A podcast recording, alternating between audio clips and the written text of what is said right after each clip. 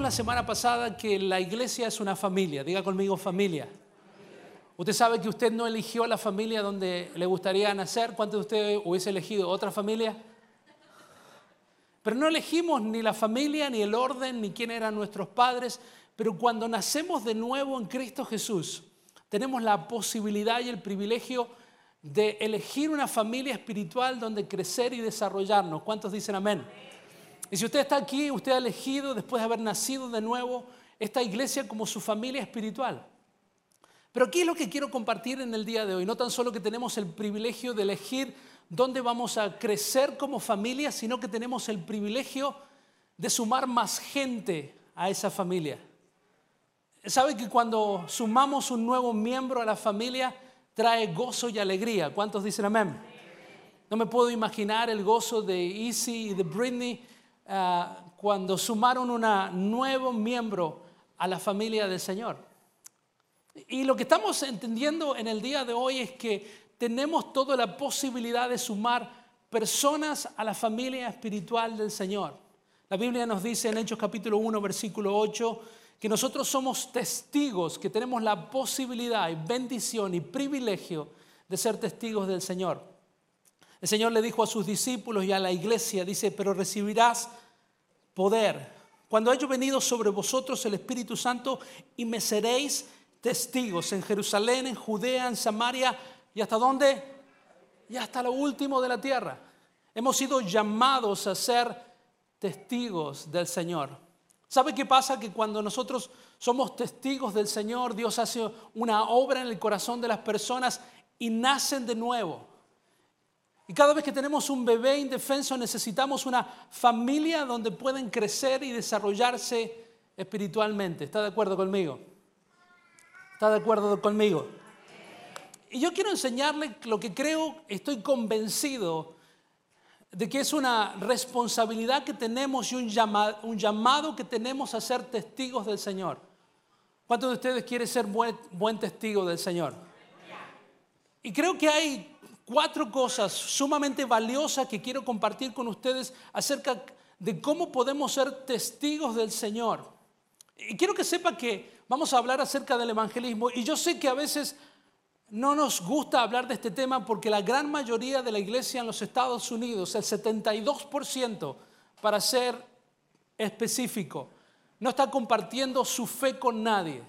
Estamos viviendo en una era post-cristiana y no estamos compartiendo nuestra fe por un montón de motivos.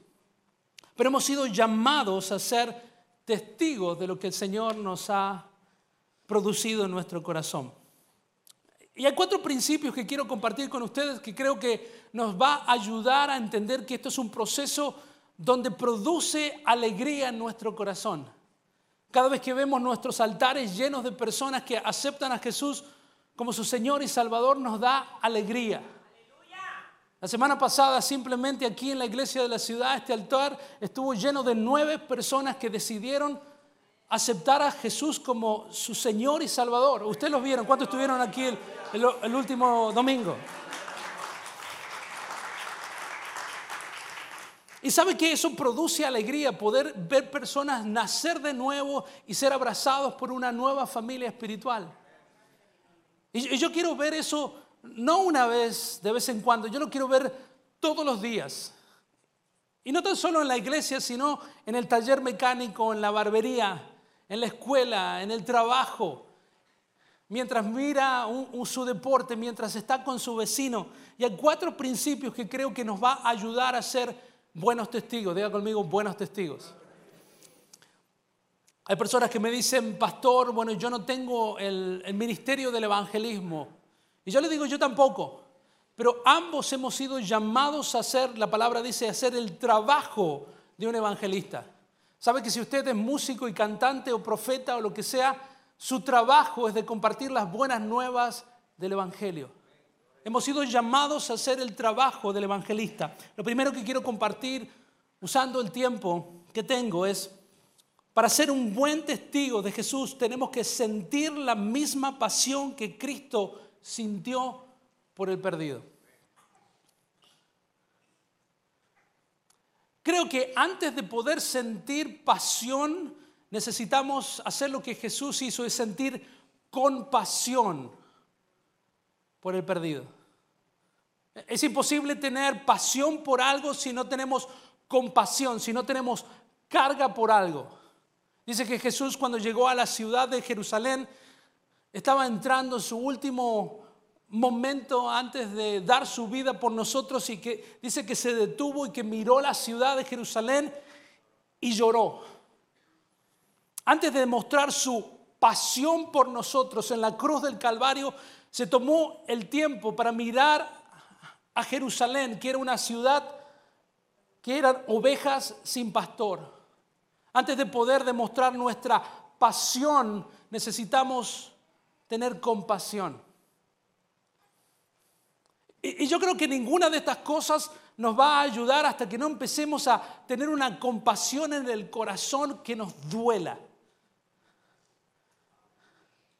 Nada de este mensaje va a tener sentido si, si no empezamos a pedirle al Señor que nos dé una compasión. Y yo estoy en un proceso de buscar del Señor simplemente para que me devuelva la compasión por las almas.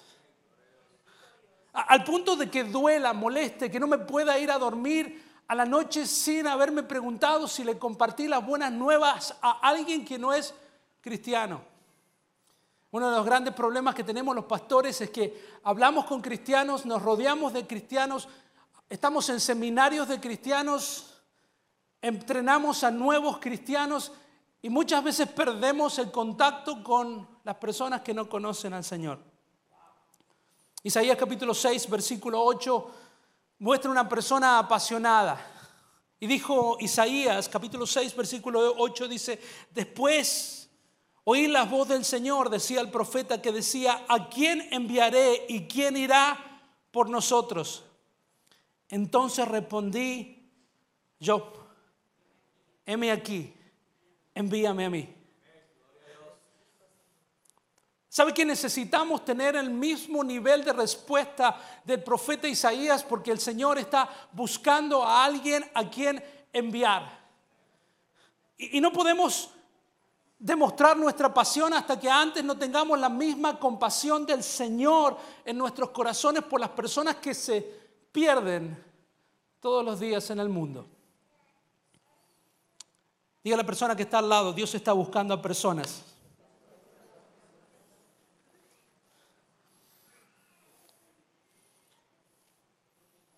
Hay un evangelista que yo respeto, quiero y aprecio mucho. su nombre es Carlos Anacondia. ¿Cuántos de ustedes han escuchado de Carlos Anacondia, un evangelista?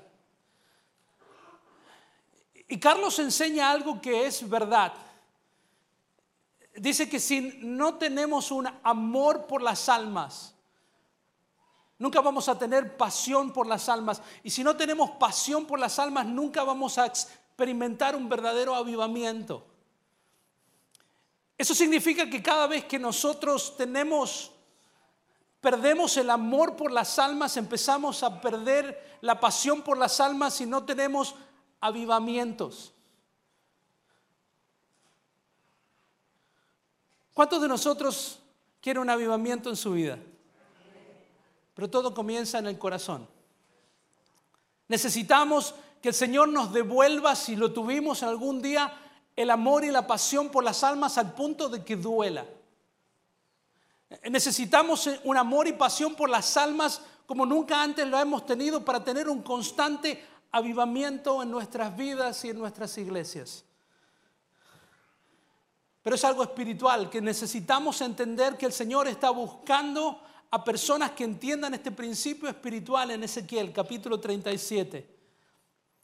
Usted conoce la historia, posiblemente si creció en la iglesia donde se describe un valle de huesos secos, de personas muertas.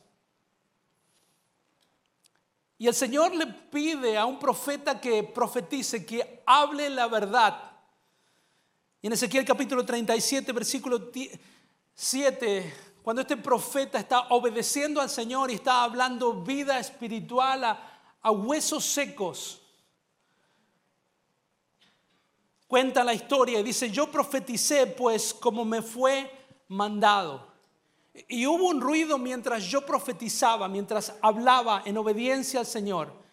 Y aquí un temblor y los huesos se juntaron cada uno con su hueso.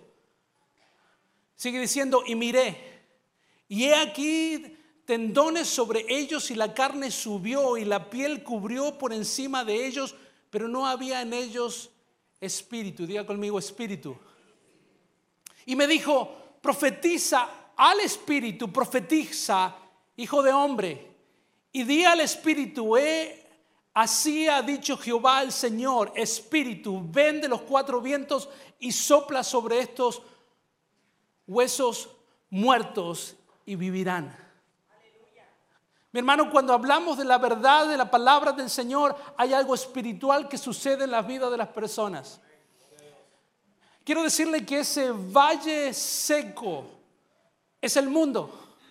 Vivimos en una cultura donde están las personas muertas a las cosas del Señor y tenemos la responsabilidad de profetizar. Eso significa de hablar la palabra del Señor para que el Espíritu de Dios les recupere la vida a esas personas que están muertas espiritualmente.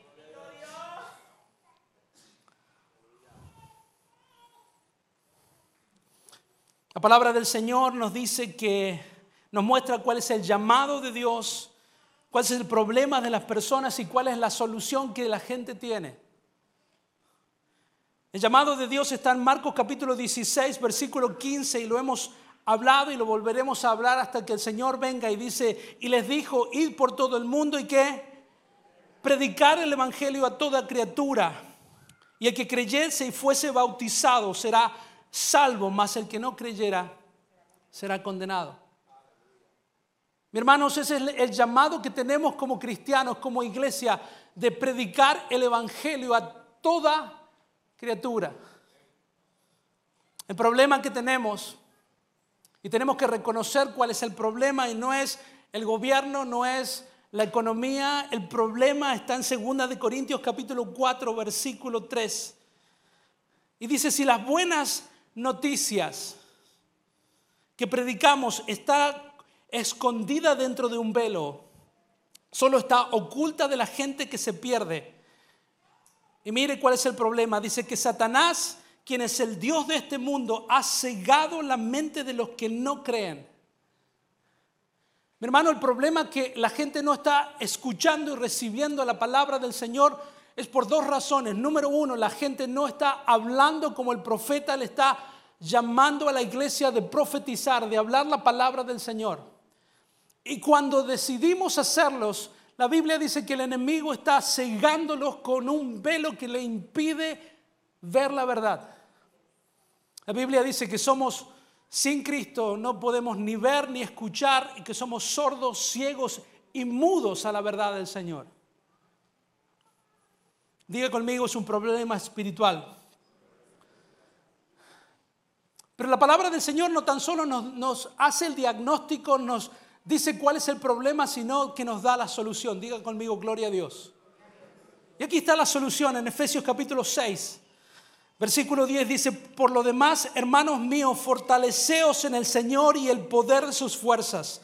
Vestíos de toda armadura de Dios para que podáis estar firmes contra las acechanzas del diablo.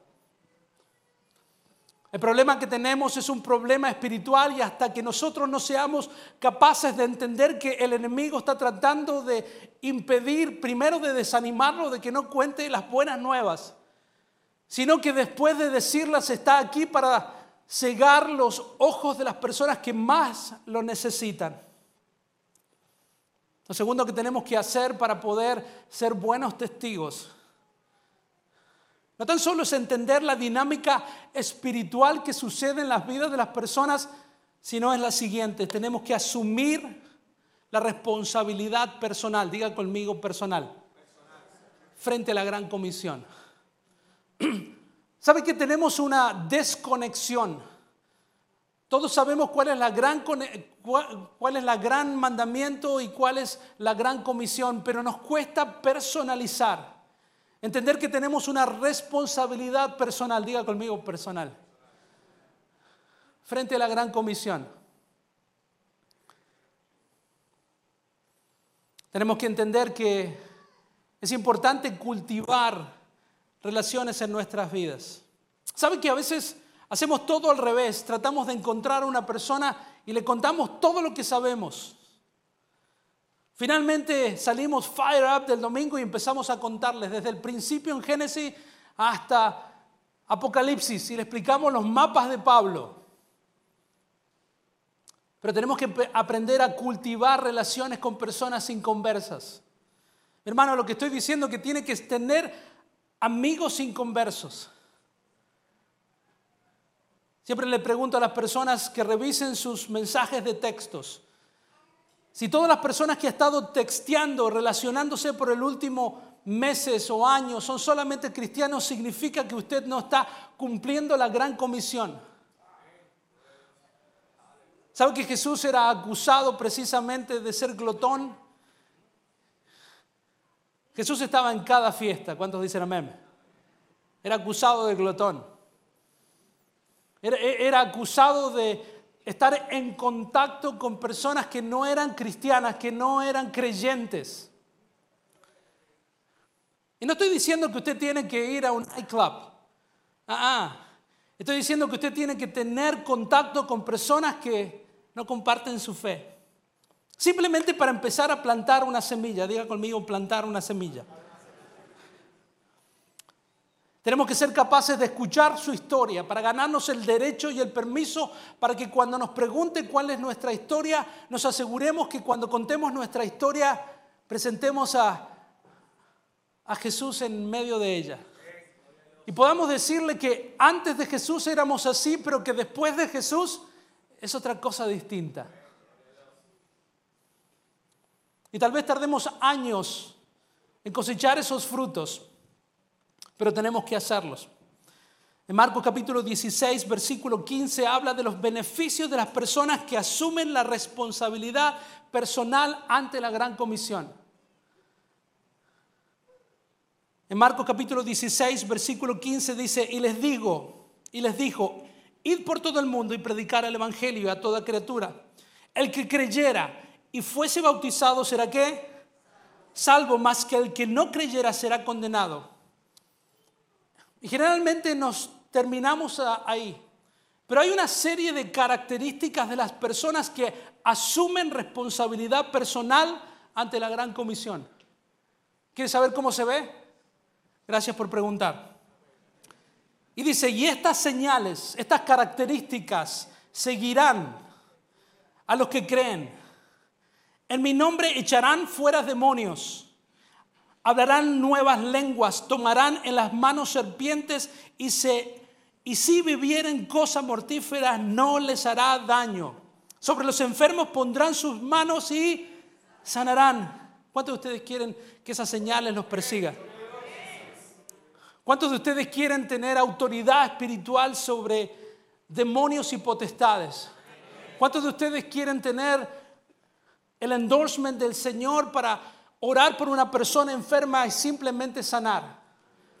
¿Cuántos de ustedes quieren estar en situaciones de peligro y ser capaces de saber en el fondo de su corazón que el Señor lo está protegiendo desde una serpiente hasta algo venenoso?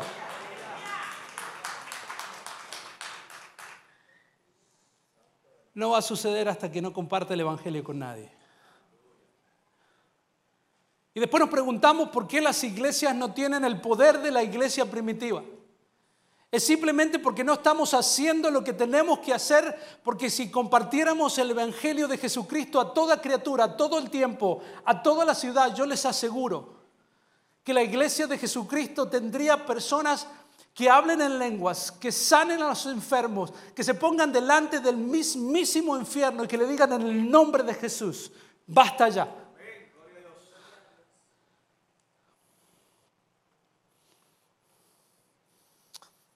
Pero iglesia, hasta que no asumamos la responsabilidad personal de hacer lo que el Señor nos ha mandado hacer, dejemos de pedirle al Señor que nos acompañe en milagros y prodigios y cosas sobrenaturales porque hemos perdido el permiso y el privilegio de tenerlos en nuestras manos. Y la razón por la cual el Señor lo está dando, porque sabe que la iglesia de Jesús ha sido llamada a entrar en lugares peligrosos y utilizar esos beneficios asociados con la obediencia de Cristo, de compartir a Jesús como nuestro único Señor y Salvador.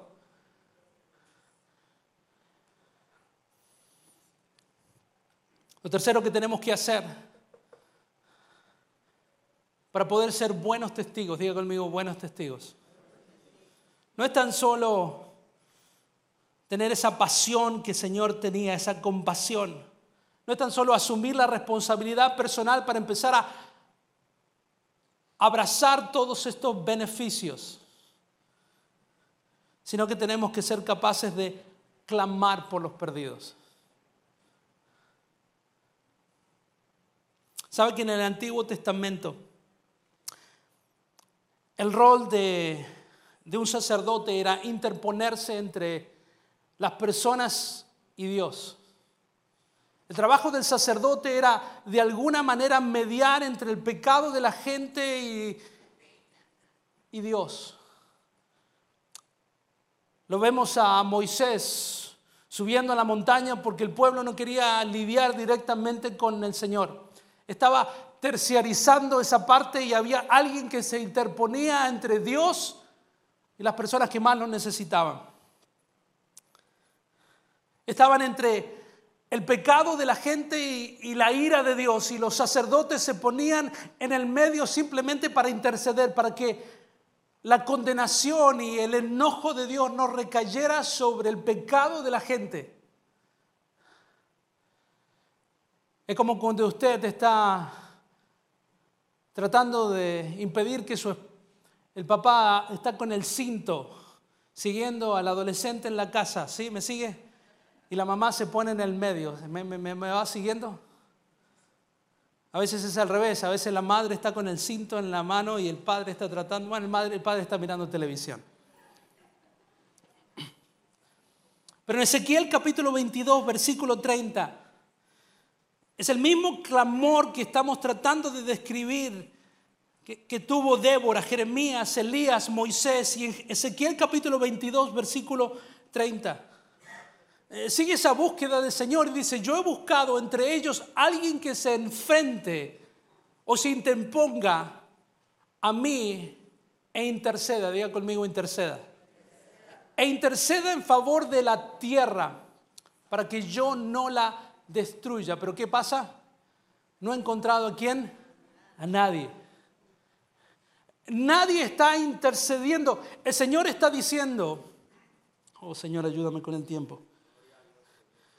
¿Cuántos saben que Dios es un Dios justo? Y saben que el, pago del pecado es la muerte. Y el Señor no puede ser santo e injusto. Dios no puede separar estas dos cosas. La justicia de Dios, la santidad de Dios lo obliga a Dios a ser justo, ¿sí o no? Si Dios fuese injusto, dejaría de ser santo. Yo sé que son conceptos grandes, pero si Dios fuese un Dios injusto, ¿podría ser un Dios santo? No, no puede. Es por eso que Dios, sabiendo que la paga del pecado es la muerte, está buscando a alguien que interceda por, por las personas para que no caiga el juicio de Dios sobre nosotros. Dios diciendo que es inevitable que Él sea santo, es inevitable que Él sea justo y que el peso de las consecuencias del pecado caiga sobre nosotros.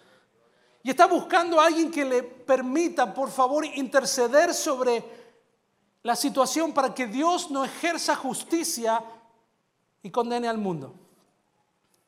Pero dice que el Señor no lo ha encontrado.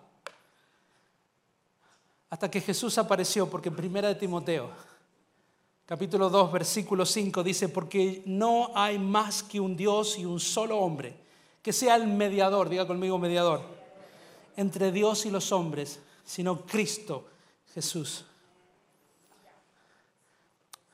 Mi hermano, yo creo que la iglesia necesita volver a reconectarse con el dolor del perdido.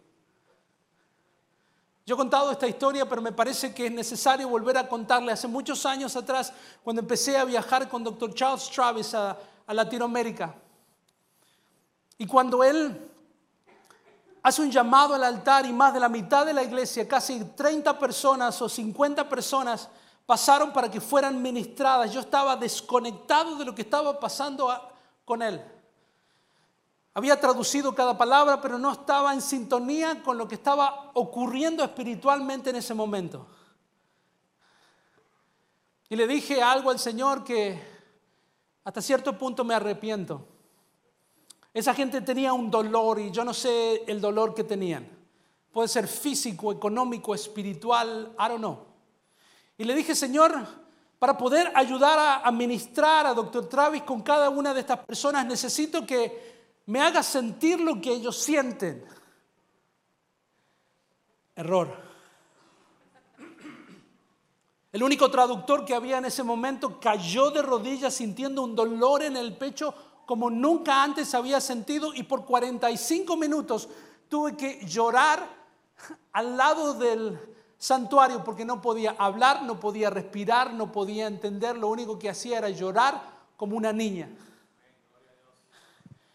Yo creo que el Señor me permitió sentir solamente por un minuto, por un segundo, lo que esa gente estaba sintiendo en su corazón.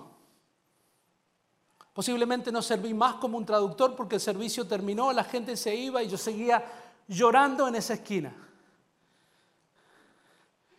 Y por las últimas semanas yo le he estado pidiendo al Señor que me devuelva ese dolor, esa sensación de sentir el dolor que nuestra gente que no conoce al Señor está sintiendo.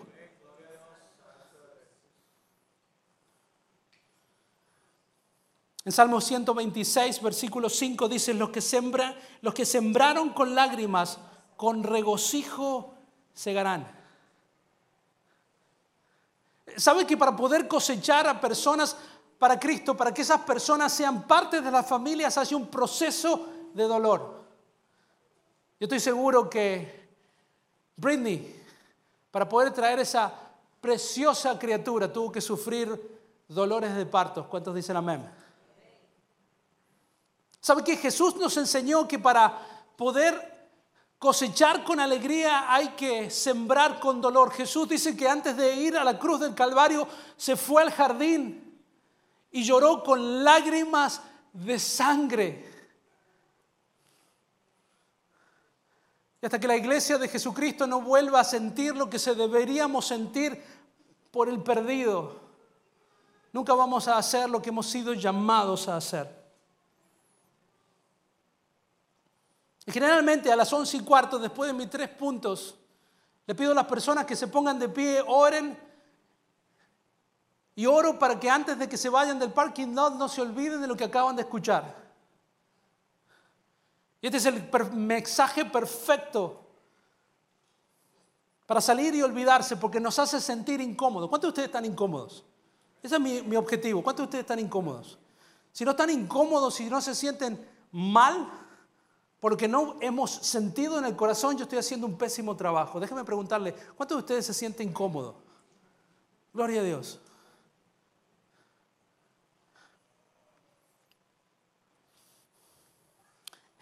Y yo he hablado aquí por infinidades de veces los obstáculos que tenemos, las excusas que tenemos por la cual no compartimos el Evangelio, porque queremos, no queremos ser controversiales. Respetamos las diferencias de las personas. I don't want to be pushy. No quiero imponer mis creencias en las creencias de alguien más, ¿sí o no? Voy a dejar que el Señor obre. Mentira.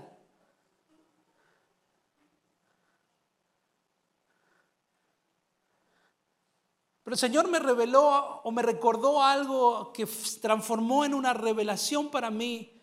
Y yo creo que la iglesia de Jesucristo se ha olvidado de todas las cosas que le he dicho, pero se ha olvidado o no sabe de algo que va a transformar su vida.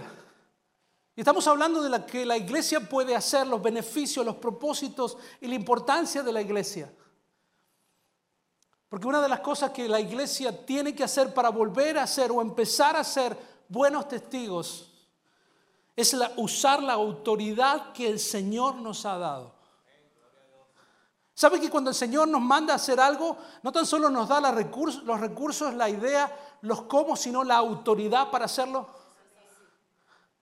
Pero como iglesia del Señor andamos, ah, bueno, y ahí estamos, hermanos.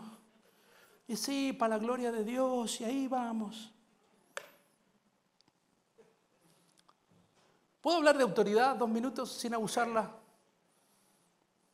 La palabra del Señor nos recuerda en Génesis capítulo 1, versículo 21, que en el principio al Señor, al, al hombre, a Adán se le habían dado dos cosas, diga conmigo dos cosas. Dice esto la palabra. Y, hablando Dios con, con Adán y Eva, y dice, y los bendijo Dios y les dijo, fructificad y qué? Multiplicarse. Lo primero que les mandó hacer.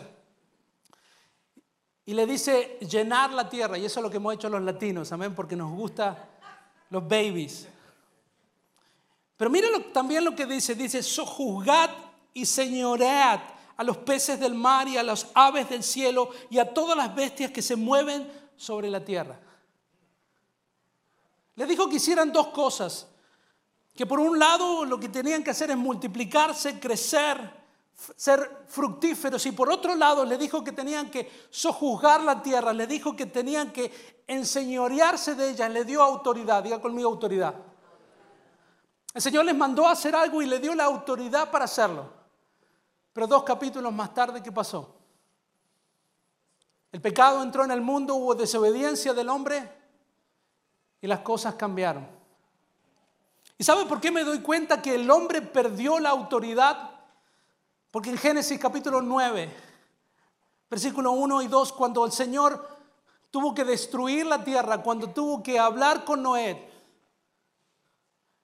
donde tuvo que tener un restart, diga conmigo un restart. Habló con Noé y le dijo esto, dice, bendito Dios, bendijo Dios a Noé y a sus hijos y le dijo, fructificad y qué? Multiplicarse. ¿Le, es familiar? ¿No fue lo mismo que le dijo a Adán y Eva?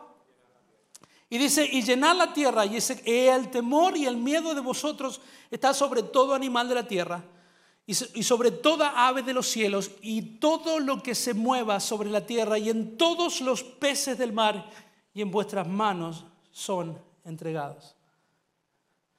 Ya no había autoridad sobre el hombre. La autoridad que se le había dado al hombre fue quitada producto del pecado del hombre. Ya el hombre tenía el mandato de multiplicarse, pero ya no contaba con la autoridad que Dios le había dado. ¿Y sabe por qué lo sé? Porque en 2 de Corintios capítulo 4 vemos a quién se le ha dado esta autoridad y dice, y en, los, y en los cuales el Dios de este siglo, ¿quién es el Dios de este siglo? Satanás. Y el Dios de este siglo cegó el entendimiento de los incrédulos para que no les resplandezca la luz del Evangelio de la gloria de Cristo, el cual es la imagen de Dios. Quiere decir que cuando el hombre pecó se le tomó la autoridad que se le había dado y Satanás tomó esa autoridad. Pero el Señor. En Juan capítulo 19, versículo 30. Jesús en la cruz, cuando Jesús hubo tomado el vinagre, dijo, consumado es. Y habiendo inclinado la cabeza, entregó su espíritu. ¿Sabe qué dijo Jesús? I got it back. It's mine again. La autoridad que se le había dado al hombre y la había tomado Satanás, Jesús dijo, I got it. I got it. Toda autoridad dada sobre el hombre la tengo yo. Lemi, lemi, la maxamactami. Consumado es. Y la gran pregunta es, ¿qué ha pasado con la autoridad que Dios le ha dado a, al Señor?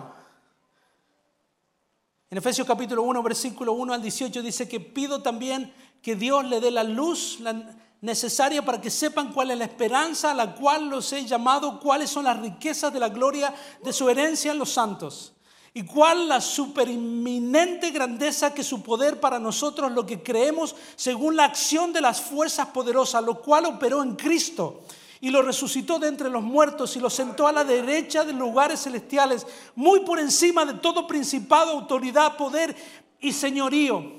Y por encima de todo que nombra, no solo en el tiempo, sino también en el venidero, Dios sometió todas las cosas bajo sus pies y lo dio a su iglesia. Mi hermano, el poder que se le fue dado una vez a Adán y que Satanás, mentiroso, ladrón, homicida, lo tomó. Cristo lo volvió a recuperar en la cruz del Calvario.